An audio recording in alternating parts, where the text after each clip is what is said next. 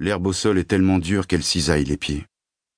Une vache de Normandie se déchirerait la panse avec une telle saloperie.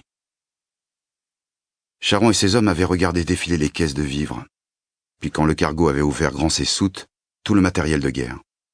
Fusils masse, carabines USM, pistolets mitrailleurs, pistolets automatiques, mortiers, canons, mitrailleuses, bazookas, des munitions, des pièces détachées et huit Half-Track M3 américains, la version améliorée du Scout.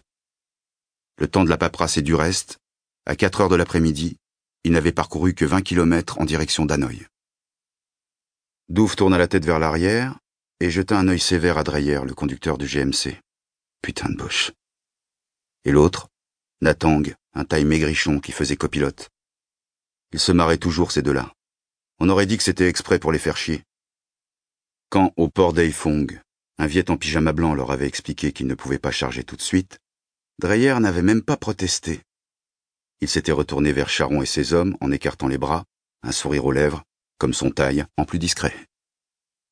Trois heures de retard, c'était autant de chances de tomber nez à nez sur une colonne de Viet Minh, et ça ne les empêchait pas de se bidonner, ces deux abrutis.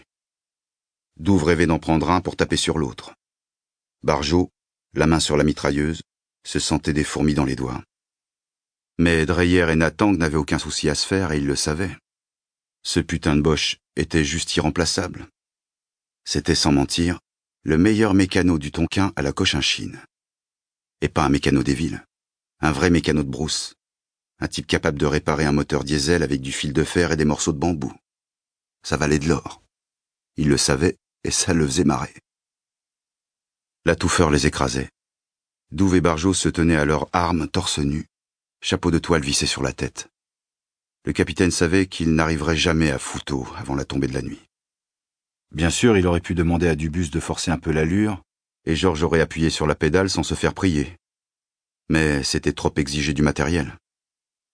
Les voies de communication étaient les cibles préférées du Viet Minh. Il venait dans les villages embrigader les paysans, à qui il donnait un fusil et une grenade avec ordre de tout balancer sur les Français. Les communistes étaient passés maîtres dans l'art de la persuasion, et les Niakouais n'avaient d'autre choix que de s'exécuter.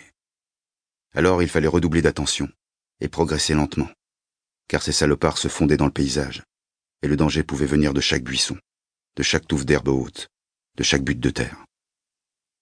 Pendant toute la traversée du delta, ils entendirent les avions bourdonner au-dessus de leur tête.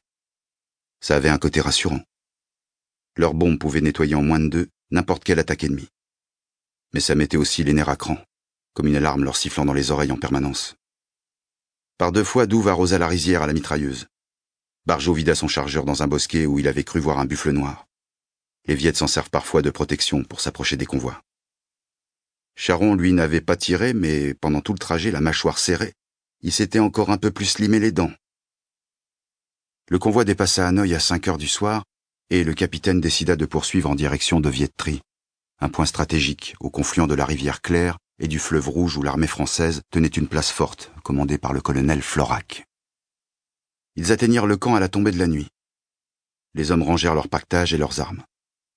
Dreyer, qui avait décelé un bruit inhabituel dans le moteur, gardait la tête fourrée sous son capot tandis que Natang avait filé à la cantine pour amener deux bols de riz et du cassoulet. Un vrai petit couple, ces deux-là, plaisanta Dubus en sautant du scout avec son sac. Si je les vois s'enfiler derrière un bosquet, ta ta ta ta, fit Bergeau. Ça m'étonnerait, reprit Douve. J'ai repéré Dreyer il y a deux jours dans un bordel d'Hanoï avec une bande de légionnaires. Il ne m'a pas vu, mais je vous jure que c'était lui. Les deux soldats, visiblement déçus, mirent leurs sacs sur leur dos. Les gars, vous allez vous passer de moi ce soir. Je suis invité avec Charon chez le colonel. Il paraît qu'il a du champagne, dit Dubus. Et un planton qui lui mijote des petits plats avec de la viande fraîche et des légumes, ajouta Barjot. Je vous raconterai, dit Douve, avec un sourire en coin avant de tourner les talons vers sa tante. Le colonel Florac n'avait rien de ces badernes qu'on trouve à Hanoï ou Saïgon, celles qui reçoivent en habit blanc, leur décoration ostensiblement épinglée sur la poitrine, et qui dévident pendant des heures leur théorie imparable pour le mettre dans le cul au général Diap.